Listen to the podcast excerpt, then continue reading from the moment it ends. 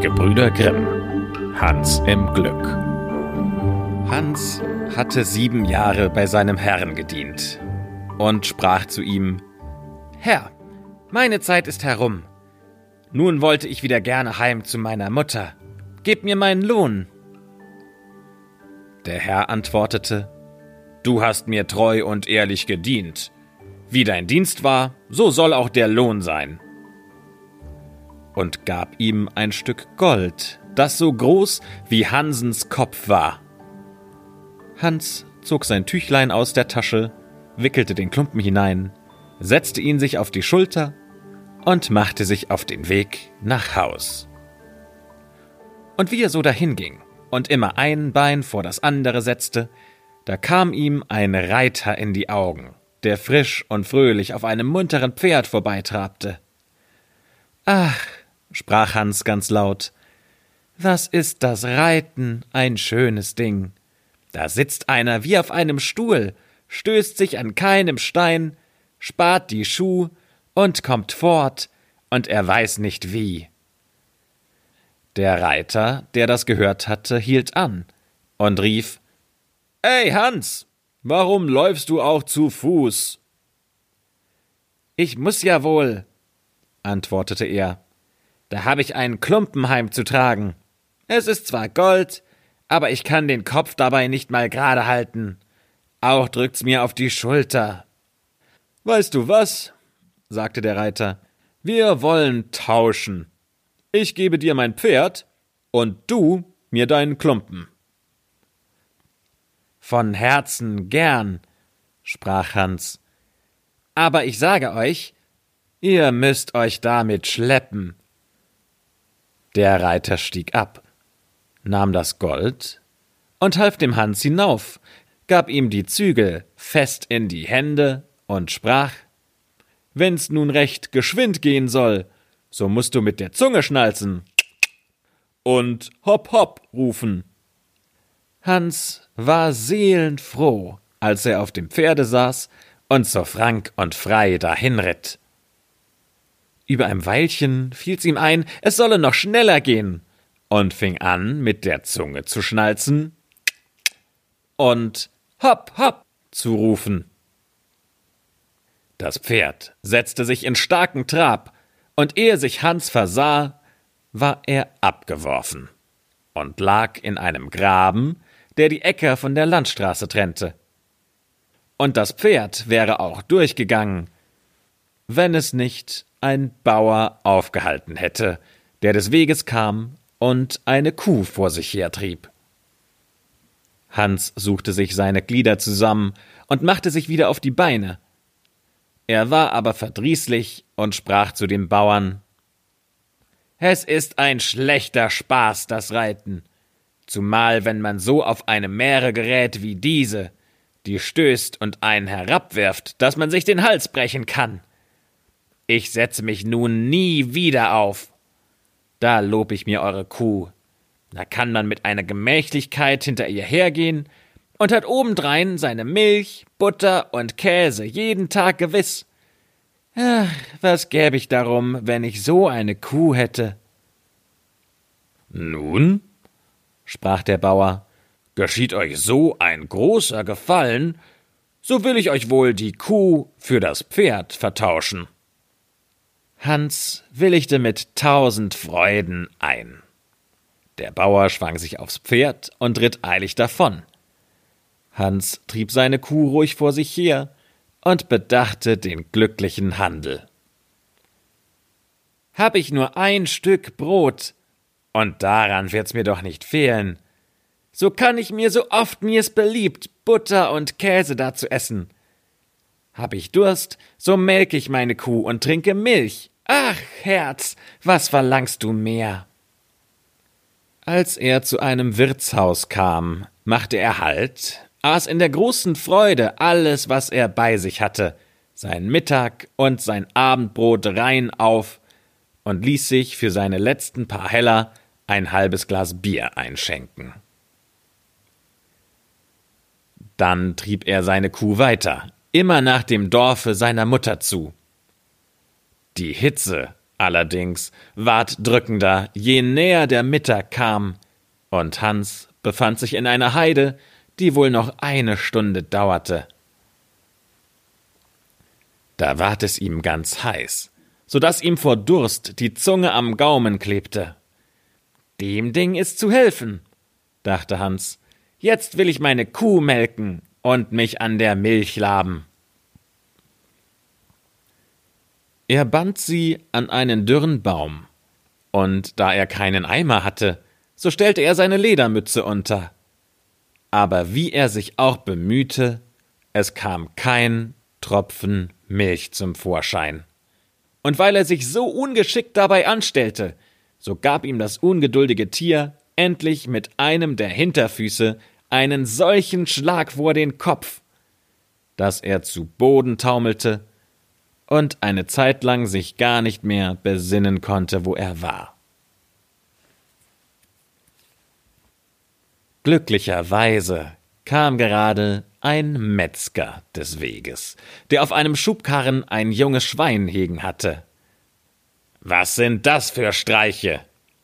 rief er und half dem guten Hans auf. Hans erzählte, was vorgefallen war. Der Metzger reichte ihm seine Flasche und sprach da trink erst mal und erholt euch. Die Kuh will wohl keine Milch mehr geben. Das ist ein altes Tier. Das taugt höchstens noch zum Ziehen oder zum Schlachten. Ei, ei, sprach Hans und strich sich die Haare über den Kopf. Wer hätte das denn gedacht? Ach, es ist freilich gut, wenn man so ein Tier ins Haus abschlachten kann. Was gibt das für Fleisch? Aber ich mache mir gar nicht so viel aus Kuhfleisch. Es ist mir nicht saftig genug. Ach, hätte ich ein junges Schwein. Das schmeckt anders. Ach, und dann noch die Würste. Hört, Hans, sprach da der Metzger, euch zuliebe will ich tauschen, und ich will euch das Schwein für die Kuh lassen. Ach Gott, lohn euch eure Freundschaft, sprach Hans, übergab ihm die Kuh ließ sich das Schweinchen vom Karren losmachen und den Strick, woran es gebunden war, in die Hand geben. Hans zog weiter und überdachte, wie ihm doch alles nach Wunsch ginge. Begegnete ihm ja eine Verdrießlichkeit, so würde sie doch gleich wieder gut gemacht. Es gesellte sich danach ein Bursche zu ihm, der trug eine schöne weiße Gans unter dem Arm. Sie boten einander die Zeit, und Hans fing an, von seinem Glück zu erzählen und wie er immer so vorteilhaft getauscht hatte. Der Bursche erzählte ihm, dass er die Gans zu einem Kindtaufschmaus brächte. Hebt einmal, fuhr er fort und packte sie bei den Flügeln. Wie schwer sie ist! Die ist aber auch acht Wochen lang genudelt worden.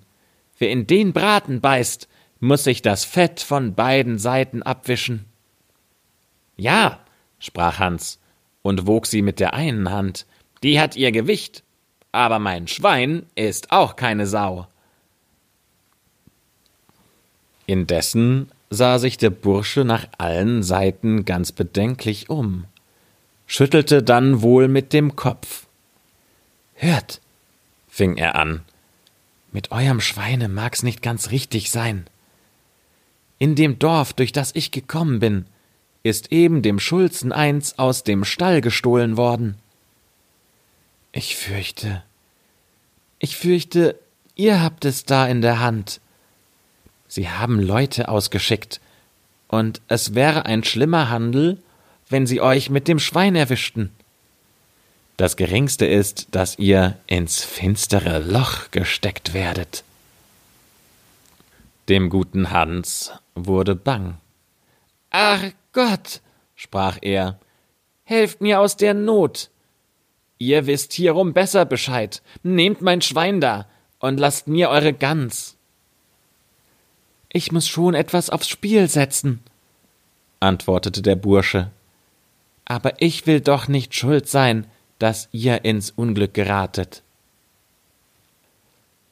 Er nahm also das Seil in die Hand und trieb das Schwein schnell auf einem Seitenweg fort. Der gute Hans ging aber, seiner Sorgen entledigt, mit der Gans unter dem Arme der Heimat zu. Wenn ich's recht überlege, sprach er mit sich selbst, habe ich noch einen Vorteil bei dem Tausch. Erst den guten Braten, danach die Menge von Fett, die herausträufeln wird. Ah, das gibt Gänsefettbrot auf ein Vierteljahr. Und endlich die schönen weißen Federn. Die lass ich mir in mein Kopfkissen stopfen. Und darauf will ich wohl unentwiegt einschlafen. Was wird meine Mutter eine Freude haben? Als er durch das letzte Dorf gekommen war, stand da ein Scherenschleifer mit seinem Karren.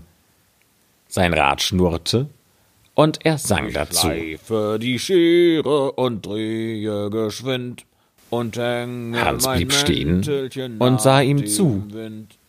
Endlich redete er ihn an und sprach Euch geht's wohl so gut, weil ihr so lustig bei eurem Schleifen seid. Mm, ja, antwortete der Scherenschleifer. das Handwerk hat einen goldenen Boden. Ein rechter Schleifer ist ein Mann, der so oft er in die Tasche greift, auch Geld darin findet. Aber wo habt ihr die schöne Gans gekauft? Die hab ich nicht gekauft, sondern für mein Schwein eingetauscht. Und das Schwein? Das hab ich für eine Kuh gekriegt. Und die Kuh? Die hab ich für ein Pferd bekommen. Und das Pferd? Dafür habe ich einen Klumpen Gold, so groß wie mein Kopf gegeben. Und das Gold? Ei, das war mein Lohn für die sieben Jahre Dienst. Ihr habt euch jederzeit zu helfen gewusst, sprach der Schleifer. Könnt ihr's nun dahin bringen, dass ihr das Geld in der Tasche springen hört? Ihr habt euch jederzeit zu helfen gewusst, sprach der Schleifer.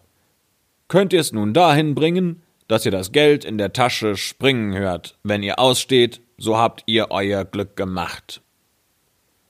Wie soll ich das denn anfangen? sprach Hans. Ihr müsst ein Schleifer werden, wie ich. Dazu gehört eigentlich nichts als ein Wetzstein. Das andere findet sich schon von selbst. Da hab ich einen. Der ist zwar ein wenig schadhaft, dafür sollt ihr mir aber auch nichts weiter als eure Gans geben. Wollt ihr das? Wie könnt ihr da noch fragen? antwortete Hans.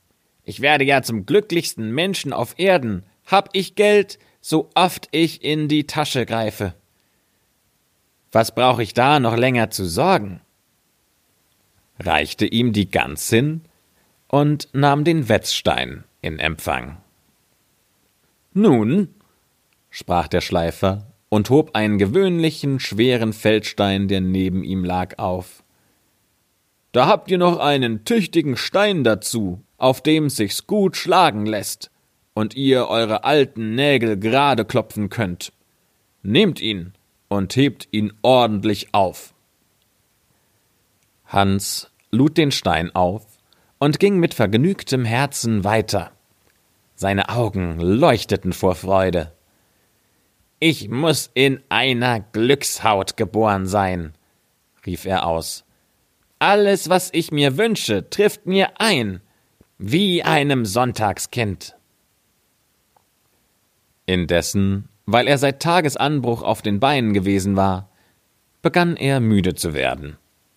Auch plagte ihn der Hunger, da er allen Vorrat auf einmal in der Freude über die eingehandelte Kuh aufgezehrt hatte. Er konnte endlich nur mit Mühe weitergehen und musste jeden Augenblick Halt machen. Dabei drückten ihn die Steine ganz erbärmlich. Da konnte er sich des Gedankens nicht erwehren, wie gut es wäre, wenn er sie jetzt nicht mehr zu tragen brauchte. Wie eine Schnecke kam er zu einem Feldbrunnen geschlichen, wollte da ruhen und sich mit einem frischen Trunk laben. Damit er aber die Steine im Niedersitzen nicht beschädigte, legte er sie bedächtig neben sich an den Rand des Brunnens. Darauf setzte er sich nieder und wollte sich zum Trinken bücken. Und da versah er's, stieß ein klein wenig an, und beide Steine plumpsten hinab. Hans, als er sie mit seinen Augen in die Tiefe hatte versinken sehen, sprang vor Freude auf, kniete dann nieder und dankte Gott mit Tränen in den Augen, dass er ihm auch diese Gnade noch erwiesen und ihn auf eine so gute Art und ohne dass er sich einen Vorwurf zu machen brauchte, von den schweren Steinen befreit hätte, die ihm alleine noch hinderlich gewesen wären. So glücklich wie ich, rief er aus, gibt's keinen Menschen unter der Sonne. Mit leichtem Herzen und frei von aller Last sprang er nun fort, bis er daheim bei seiner Mutter war.